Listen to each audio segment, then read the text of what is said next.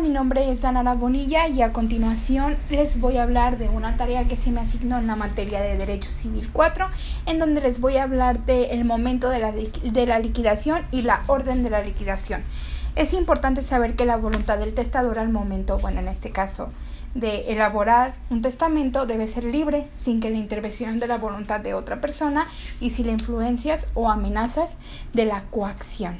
¿Qué queremos decir con esto? Que cuando un testador va a elaborar un testamento, él es libre con su voluntad de poder ejercer en su testamento lo que él decida, en este caso de repartir los bienes como a él mejor le parezcan o como sea la voluntad de esa persona. Bueno, igual les voy a mencionar un poco sobre la orden. Bueno, por tanto el heredero antes de recibir el caudal hereditario debe hacer frente al pago de los acreedores del testador y de la herencia.